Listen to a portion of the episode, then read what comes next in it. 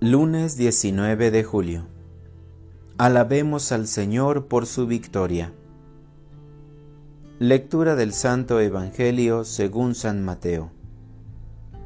En aquel tiempo le dijeron a Jesús algunos escribas y fariseos, Maestro, queremos verte hacer una señal prodigiosa. Él les respondió, esta gente malvada e infiel está reclamando una señal. Pero la única señal que se le dará será la del profeta Jonás. Pues de la misma manera que Jonás estuvo tres días y tres noches en el vientre de la ballena, así también el Hijo del Hombre estará tres días y tres noches en el seno de la tierra.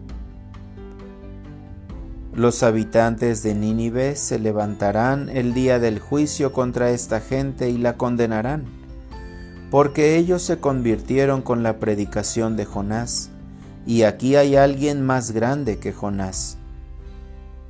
La reina del sur se levantará el día del juicio contra esa gente y la condenará, porque ella vino de los últimos rincones de la tierra a oír la sabiduría de Salomón y aquí hay alguien más grande que Salomón. Palabra del Señor. Oración de la mañana. Eres mi amigo sincero. Cada nuevo amanecer nos trae muchos motivos para alabarte, Señor. Hoy en tu Evangelio nos hablas acerca de Jonás, cuya predicación convirtió a la gente de Nínive. Ellos hicieron penitencia y cumplieron tus mandamientos.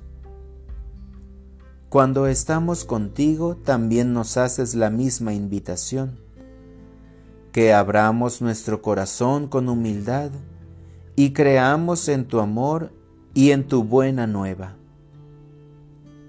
Ayúdanos para que no seamos sordos a esta invitación y nos llenemos de vida. Jesús, sé nuestra fortaleza y nuestra salvación en tiempos de angustia. Necesitamos una transformación espiritual en nuestra persona para recibir tu reino.